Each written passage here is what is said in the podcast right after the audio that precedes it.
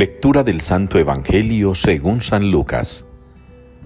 En aquella hora Jesús se llenó de la alegría en el Espíritu Santo y dijo, Te doy gracias, Padre, Señor del cielo y de la tierra, porque has escondido estas cosas a los sabios y entendidos y las has revelado a los pequeños. Sí, Padre, porque así te ha parecido bien. Todo me ha sido entregado por mi Padre, y nadie conoce quién es el Hijo sino el Padre, ni quién es el Padre sino el Hijo, y aquel a quien el Hijo se lo quiera revelar. Y volviéndose a sus discípulos les dijo aparte, Bienaventurados los ojos que ven lo que vosotros veis, porque os digo que muchos profetas y reyes quisieron ver lo que vosotros veis y no lo vieron, y oír lo que vosotros oís y no lo oyeron. Palabra del Señor. Que en sus días florezca la justicia y la paz abunde eternamente. Es la respuesta con la que nos unimos hoy en la liturgia al Salmo 71. Que en sus días florezca la justicia y la paz abunde eternamente. Qué bonito suena ese salmo, qué esperanzador. Pero qué bueno que pudiéramos nosotros los creyentes, los católicos, los que todavía hacemos profesión de fe, adelantar un poco esa esperanza.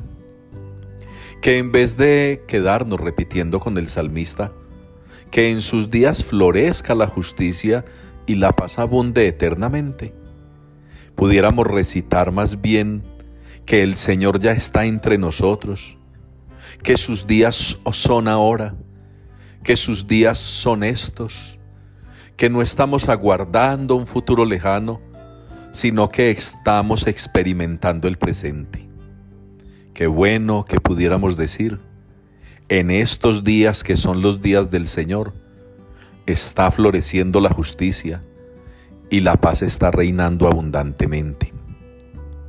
Qué bueno que nosotros pudiéramos experimentar y hacer que experimenten quienes están a nuestro alrededor, que el Señor ya está entre nosotros, que el reino del Señor ya está entre nosotros, que el reino de Dios ya habita en nosotros.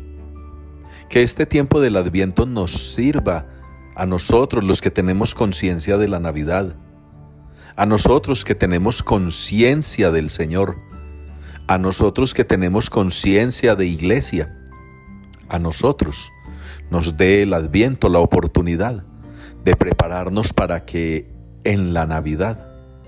Podamos darle a los hermanos la presencia de Jesús recién nacido, una presencia eh, con la que no habrá que esperar un futuro lejano, una presencia con la que podríamos experimentar si quisiéramos la justicia que florece y la paz que abunda.